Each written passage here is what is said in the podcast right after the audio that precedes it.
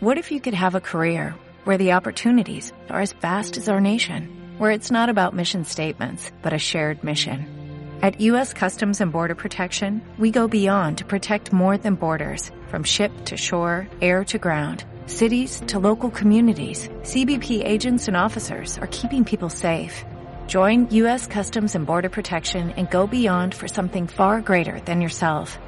Learn more at cbp.gov/careers. Five, five, four, three, two, one. Estoy seguro que si eres yucateco, yucateca, has llegado y has venido a algún restaurante de Los Trompos. Y el día de hoy tengo a mi lado a Guillermo Mendicuti de Restaurante Los Trompos. Quédate con nosotros en el podcast Ser Empresario, Ser Coparmex.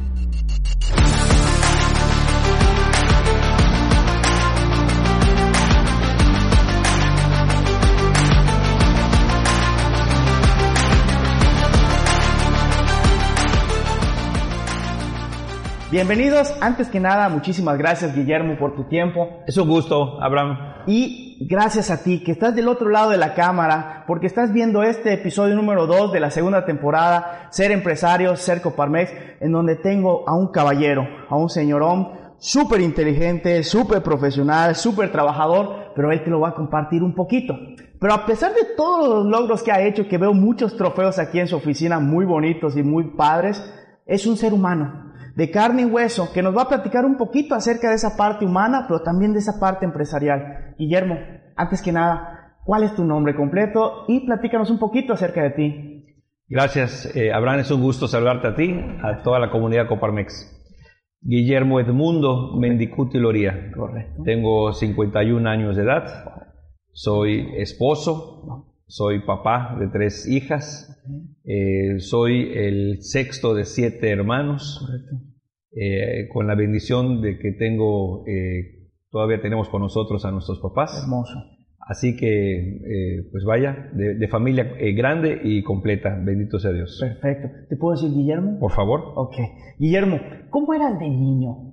Platícame un poquito. ¿Quieres mi versión o la, o la de mis hermanos? La- las dos, las dos combinadas, combinadas, va. Eh, yo me eh, autopercibo eh, como un eh, chavo pues, tranquilo, muy, muy, muy, muy, muy tranquilo. Mis hermanos dicen que vine más extrovertido de lo que dicen que soy. Ok. Pero, pero la verdad es que yo era, me, me, me autopercibo muy, muy, muy tranquilo, amiguero, Correcto. este, pues, de, de- de montar bicicleta en las tardes, de patines, patinetas, este, de ir al Parque del Alemán, que está muy cerca de la casa de mis papás, eh, prácticamente todas las tardes, eh, inquieto y siempre eh, con, con mucho interés por conocer el mundo. Eh, tanto el mundo eh, laboral, siempre eh, apreciaba yo es- escuchar a la gente mayor platicar, ponía mucha atención de las pláticas de los mayores, pero también el mundo este, geográfico. Ok. Eh, en la secundaria eh, descubrí cuánto amaba la geografía, era mi materia favorita. Ok. Y eso, pues de alguna forma también se ha convertido en la realidad de hacer eh, varios viajes, de incursionar Correcto. en lugares específicos por mi interés de conocer. Me, me- me gusta eh, obtener conocimiento. Perfecto, Guillermo. En tu vida, ¿quiénes son las personas que más han influido en ella y por qué? Mira, eh, vaya, es una pregunta eh, un poquito eh, difícil en el sentido de que no quisiera dejar de escapar a, a- varios, pero sí, eh, porque han sido muchas las personas que han marcado eh, mi camino personal, mi camino de formación. Y vaya, de manera paralela te puedo decir, en, en primer lugar tengo una fe, luego entonces siempre he tenido esta, esta conocimiento espiritual de Dios, ¿no? Correcto, sí. desde muy, muy niño, desde muy niño, eh, quizás inculcado por mi mamá, pero eh, vaya, porque soy explorador, también eh, conocí a Dios en la naturaleza, conocí a Dios en, en- en mi juventud. Luego entonces Jesucristo para mí siempre ha sido una persona que me ha inspirado. Aquí, ya de maneras más terrenales, un, eh, mi, mi, primer gran inspiración ha sido mi padre, eh, por el ejemplo que nos ha dado de perseverancia. A mí, por ser el sexto hijo, me tocó un papá, pues ya en otra etapa de su vida. Cuando yo estaba en la pubertad, mi papá ya estaba arriba de los 55 años. Entonces me tocó un, un, un comerciante más, más maduro, con más filosofía, con, con más sabiduría. Este, y esto me hizo, me, me hizo mucho bien, ¿no? Pero pues estaba acostumbrado a tratar con una persona bastante mayor que yo en este sentido y eso me ayudaba a correlacionarme con otras personas mayores, Correcto. quizás hasta más grandes que mi papá, con las que podía yo tener, a pesar de la distancia generacional, tardes de diálogo, convivencia, inclusive interacción comercial. Te puedo mencionar a un ganadero, don Luis Fernelli Rodríguez, en el oriente del estado, don Francisco Cobó, que pasé eh, años de mi juventud en, en Ticinín, eh, eh, de amigos sacerdotes, Okay. padre Francisco Montañez, Monseñor Lázaro Pérez Jiménez, que, que, que fueron también tutores de alguna manera de mi aprendizaje, de, de mi conocimiento. Eh, mi suegra, Okay. este, de origen libanés, que siempre traía ya muy claro cómo, este, cómo debían ser los negocios. Eh, y, y, he aprendido, por supuesto, también eh, lateralmente de, de, de, mi esposa y, de, y hoy aprendiendo también de mis hijas, Correcto. porque el aprendizaje no se acaba. Me encanta, me encanta, Guillermo. Y aquí viene una pregunta que me gustaría hacerte. ¿Qué te motivó a ser emprendedor? ¿Qué te motivó a ser empresario? Porque al final podría ser empleado, podría ser colaborador, que esto también está muy bien. Pero ¿qué fue esa chispa? ¿Hubo algún momento que dices, yo quiero poner algo propio? ¿Cuál fue tu primer negocio? Platícame un poquito acerca de eso. Mira, en ese sentido, el mérito lo tiene mi papá. Ok, ¿cómo se llama tu papi? Ernesto. Saludos Ernesto si está viendo esto, caballero Ernesto. Don Ernesto Bendicuti, tiene 91 años hoy. Este, digo que, que un poco el autor de esto es mi papá, porque siempre nos motivó a emprender. Correcto. Él tenía diferentes negocios, y entonces como que veía, eh, procuraba darte actividades, Uh -huh. que, que, tú empezaras a recibir miel en los labios, ¿no?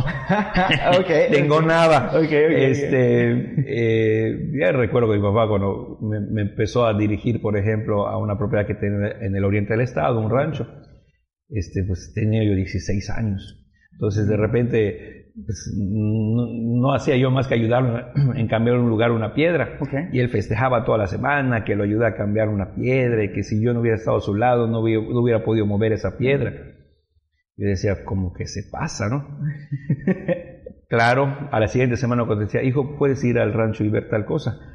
Pues, ¿cómo le decías que no si tienes un compromiso de que toda la semana te estuvo festejado que moviste una piedra? Pero fue una manera en la que, al menos a mí y probablemente también a mis hermanos, este, o quizás con otros métodos en, en aquel entonces, siempre nos incentivó a, a, este, a, a, hacer algo a través del comercio. Correcto. Él decía, tienen que aprender sí o sí, pueden estudiar lo que quieran, necesitan tener una licenciatura, Uh -huh. este, pero tienen que aprender algo en, en, en los negocios. ¿no? Qué, qué bueno que mencionas esto, Guillermo, porque hay personas que prefieren dejar los estudios, porque dicen, yo quiero ser negociante, yo quiero el dinero. ¿Tú qué recomendarías a esas personas que nos están viendo, que dicen, no, la escuela no es para mí, esto no, no, no me aporta nada, prefiero dejarla, mamá, estoy perdiendo mi tiempo? Porque hay muchas personas, chavos, chavas, que, que están viendo este podcast. ¿Qué les recomendarías a ellos y por qué? Por supuesto que no vayan a dejar la escuela. Okay. No vayan a dejar la escuela. La, la escuela eh, tiene una aportación eh, específica. Eh, eh, te, te, aporta y te hace desarrollar, sobre todo en la etapa en la que te encuentras en la universidad, habilidades. Okay. No deja de ser una especie de gimnasio, vamos a verlo así, la vida universitaria. Entonces, donde, donde estás en práctica con ciertas habilidades, con tu interacción con tus amigos, con la interacción con tus profesores. O es que mi profesor no, no, no, no es un experto en lo que me está enseñando también de eso puedes aprender. Hermoso. Este, también de eso puedes aprender. ¿Qué es lo que siempre recomiendo a los chavos? Tan pronto puedan, trabajen. Ok, Mientras están estudiando, trabajen. correcto. Eh, la experiencia que hoy se busca en las empresas y que siempre se ha buscado, hoy ya, se, ya tiene una palabra, es un tema de actitud. ¿no? Correcto. Eh, hay, hay, hay chavos que dicen todo lo contrario, ¿no? Este, como que yo no voy a, a trabajar porque estoy estudiando. Y eso también está mal. Correcto. Eh, también está mal, hay que decirlo, ¿no? Entonces, son los estudiantes que a veces, pues, cuando acaban de egresar y, y van a bu- en busca de un trabajo, le dicen, ¿cuál es tu experiencia? Y sacan su título y dicen, como si fuera una carta de amparo, es que estaba yo estudiando, ¿no?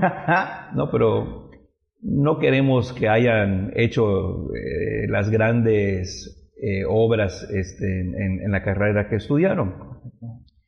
¿Qué queremos ver en una solicitud o en un CV? Óyeme que estuvieron en un voluntariado, eh, que estuvieron ayudando en- en- a la tía a vender este, en el verano algunas cosas, que trabajaban de mesero. O sea, no, no, no se está esperando que te digan que acabas de, de dirigir una empresa, pero si ves a un egresado que de los cuatro o cinco años de carrera, tres años estuvo trabajando en sus vacaciones o tiempos libres o de medio tiempo, allá ves una actitud. Venga, Y eso es la experiencia que se busca. perfecto. Esa mezcla de la formación universitaria con eh, la parte de la experiencia en campo.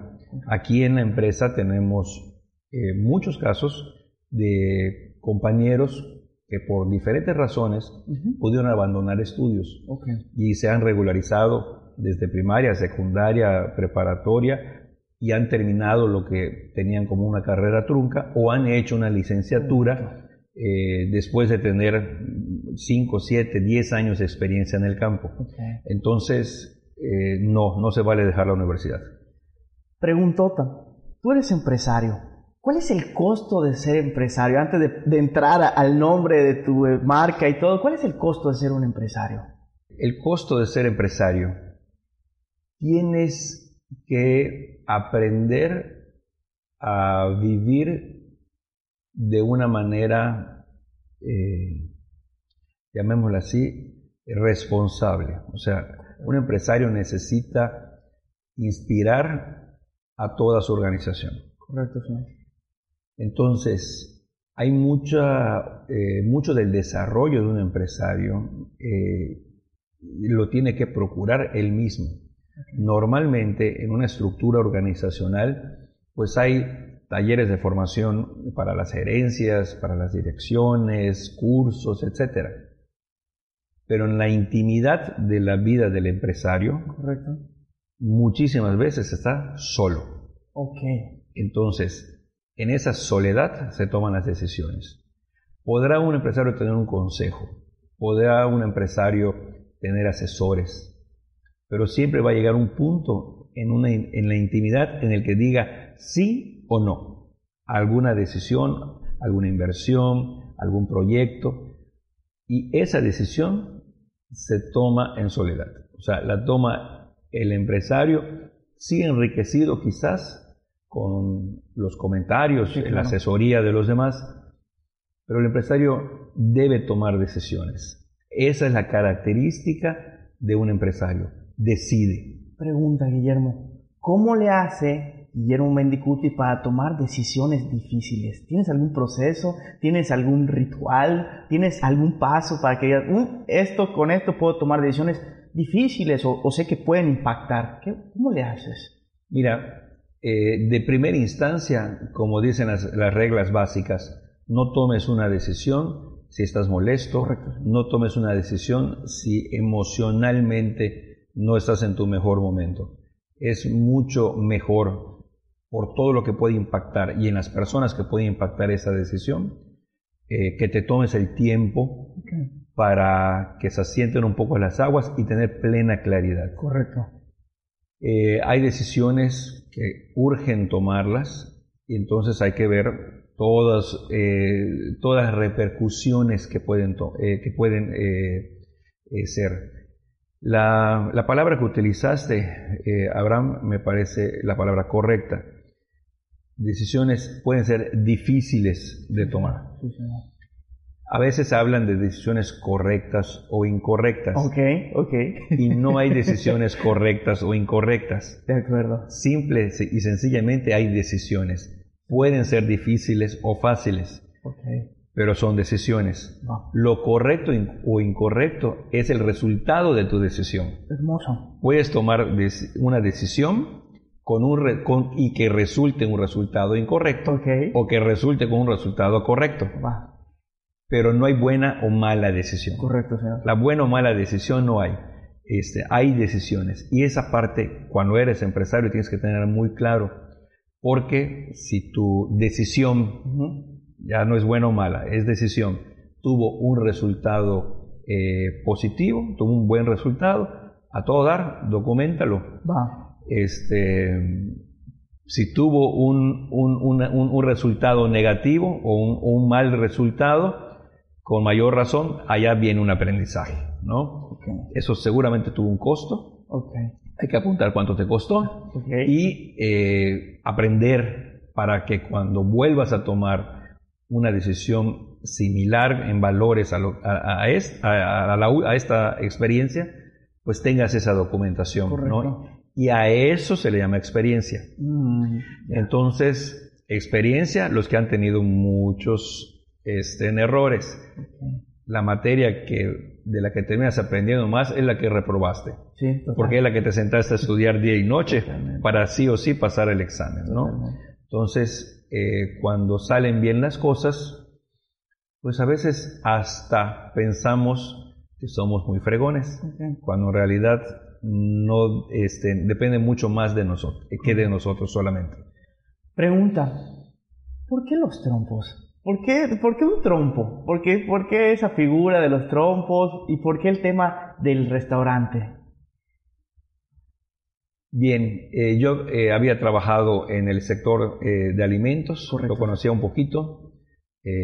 Mis hermanos también habían incursionado en temas de, de alimentos, por lo que había esta, este acceso al, al, al- al modelo de negocio. Y recientemente yo había tenido una relación con, con, las, con la alineación de tener un restaurante, ¿no? Correcto. con proveedores, etc. ¿Por qué los trompos? Primero porque a Arlet y a un servidor, mi esposa y a mí, nos fascina la comida eh, mexicana. Nos, nos somos fans de los tacos de toda la vida. Eh, y esto pues nos, nos daba este, un, un- primer punto. Dos, yo tenía la experiencia administrativa eh, en el giro. Eh, Arlette es una extraordinaria conocedora de alimentos y una extraordinaria cocinera, una chef a todo dar. Y esto pues también era una fortaleza. Y Total. sumando las fortalezas Ok. que tienes en este momento, las relaciones que, que yo tenía eh, para emprender el, el negocio y la parte eh, crítica Ujú. que nos impulsa, porque siempre hay un motivador, Ok.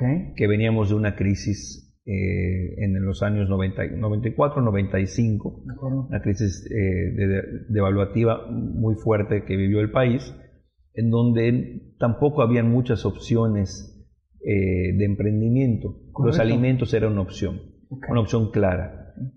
Y eh, pensar, eh, ya una vez que definimos que eran eh, tacos al pastor, el principal platillo, Los más ricos.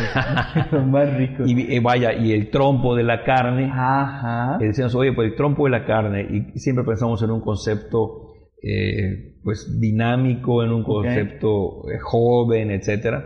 Oye, pues, pues eh, un juguete mexicano con colores mexicanos. Entonces nos gustó esta parte. De hecho, originalmente, ahí lo tenemos guardado en una libretita, el primer ejercicio que hicimos entre una lista de nombres estaba el trompo, ¿no? Pero pensando en el trompo de la carne, con la ambigüedad que nos daba el trompo de juguete, Con ¿no? el trompo al con los pastor. colores, el trompo al pastor y todo esto. Correcto. Y un amigo me decía, óyeme, conociéndoles a ustedes, que son muy sociales, son, son, este, Ah, de brazos mira, abiertos, ok. etcétera, manéjalo en plural, que sean los trompos, ¿no? Hermoso. Y de allá este, se, se pensó en el, en el logotipo, en el diseño que hoy tenemos Correcto.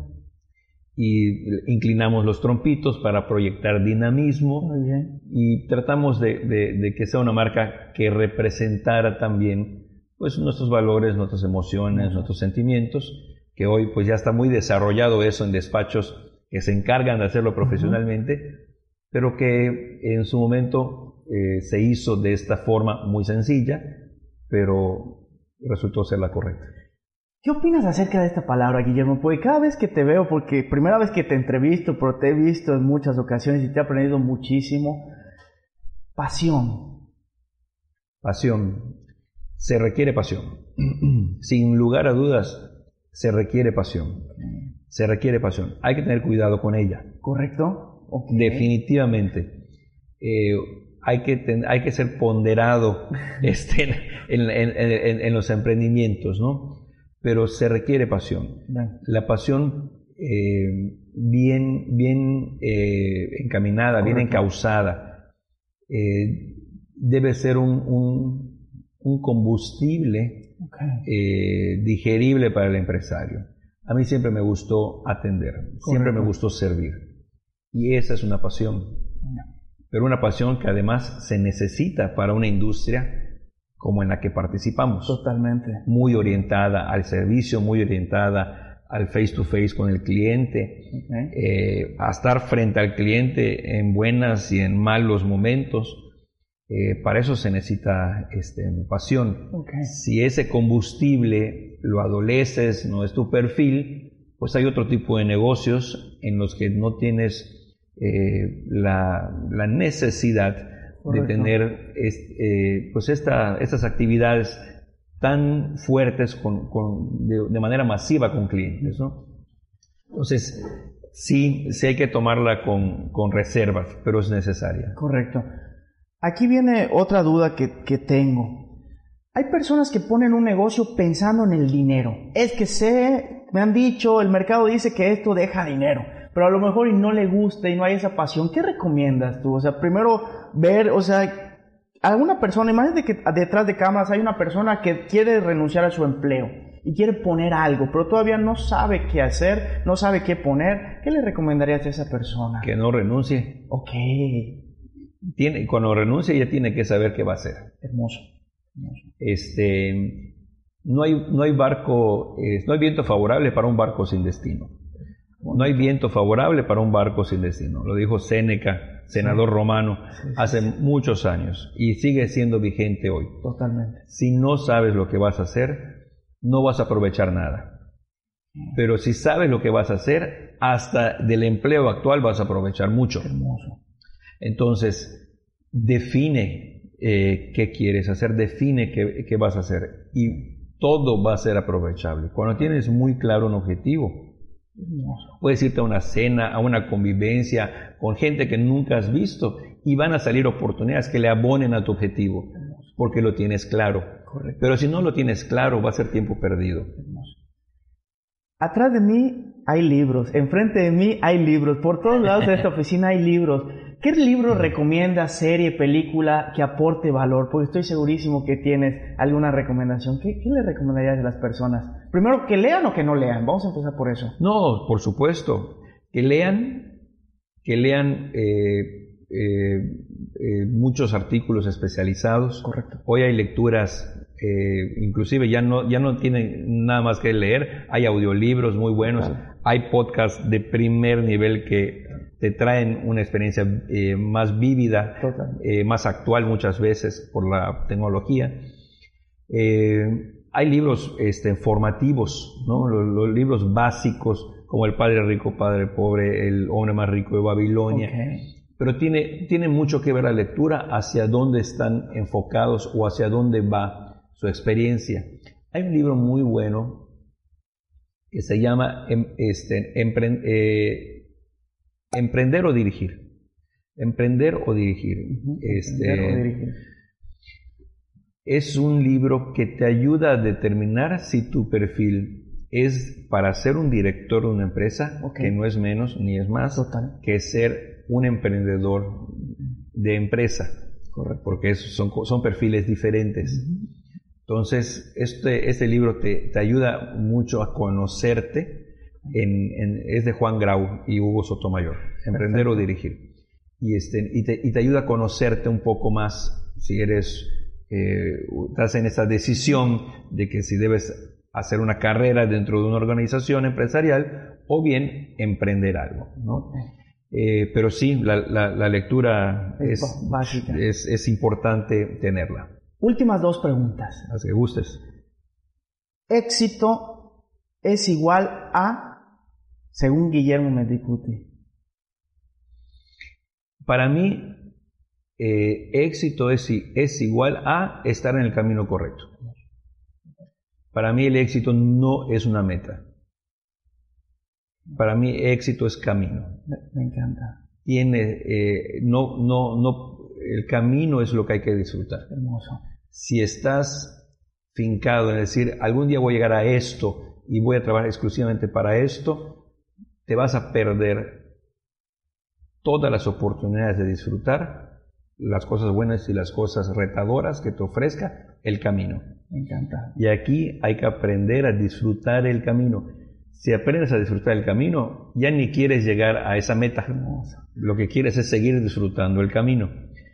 Entonces, mm, el éxito no puede ser un, este, eh, un punto final del camino.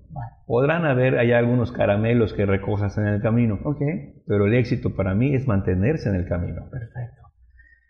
En una ocasión contaste una historia de un pulpo que es como un emprendedor que estás en un pulpo con patines y que tienes que subir escalón por escalón. Platícanos esa anécdota, me encantó. Me acuerdo que cuando literal te conocí, esa platicaste. Lo que pasa es que eh, vino a mi mente en ese momento, Sí, no, claro, no- me quizás no lo pueda reexplicar sí, tal cual. Lo que pasa es que muchas veces, eh, sobre todo los jóvenes que están emprendiendo, eh, quieren darle alta 2x ¿no? a la velocidad de los primeros tramos de, de, de, de, de- de emprender. No puedes, no puedes pasar de novio a abuelo, ¿no? Tienes que vivir las etapas y son etapas hermosas. Eh, y muchas veces los que están emprendiendo están eh, queriéndose brincar todo esto buscando obtener resultados económicos, resultados de trayectoria, etc. no se pierdan esa, es- es- esa parte. Entonces, si eres, co- eh, si recuerdo bien, si eres un pulpo y, y- y además con patines, Sí, ¿no? sí, sí. Este, y vas a subir escaleras. Totalmente. No intentes hacerlo de tres en tres Hermoso, escalones. hermoso. Tienes que ir escalón por escalón. Tienes que vivir cada etapa. Este, y disfrutarlo. Si la estás disfrutando, se vuelve tan importante el destino como el camino. Perfecto. Última. Si tuviese, ojo, obligación casi casi que ponerse un tatuaje, Guillermo Mendicuti, ¿qué sería? Yo no rayo un carro nuevo. Me encanta, muy bien. No voy, no voy a rayar modelo ¿Te imaginas? 71. Te agradezco, agradezco, agradezco muchísimo tu tiempo, Guillermo. ¿Con qué te gustaría concluir este episodio número 2 de esta segunda temporada, Ser Empresario, Ser Coparmex? eh, desearles lo mejor a las personas que están decidiendo eh, emprender, Sí. que lo hagan, vale mucho la pena, que lo hagan y mi recomendación, que sean generosos, Hermoso. que sean generosos con lo que, con lo que vayan a emprender. Ser eh, generosos los va a convertir en, en ser siempre un árbol que tiene frutos, por pequeño que sea. Que sean generosos con su tiempo, que sean generosos con su conocimiento, que sean generosos con su ser. Eh, eso vale mucho la pena. Agradezco tu tiempo, agradezco tu conocimiento, lo digo de corazón. Y las personas que están viendo esto, de verdad, la Coparmex tiene personajes de verdad de carne y hueso que valen la pena conocer. Te invito a que seas parte de la Coparmex para que puedas tener la oportunidad de conocer a estos señores igual que yo. Es una dicha para mí estar contigo, Guillermo. Igualmente, Abraham, igualmente. Nos vemos en el próximo episodio. Ser empresario, ser Coparmex, episodio número 3. Y recuerda, deseo que estos minutos que hayan invertido en tu tiempo puedan servir para poder decir al final todos los días, hoy soy mejor que ayer y mañana seré mejor que hoy. Saludos desde Mérida, Yucatán.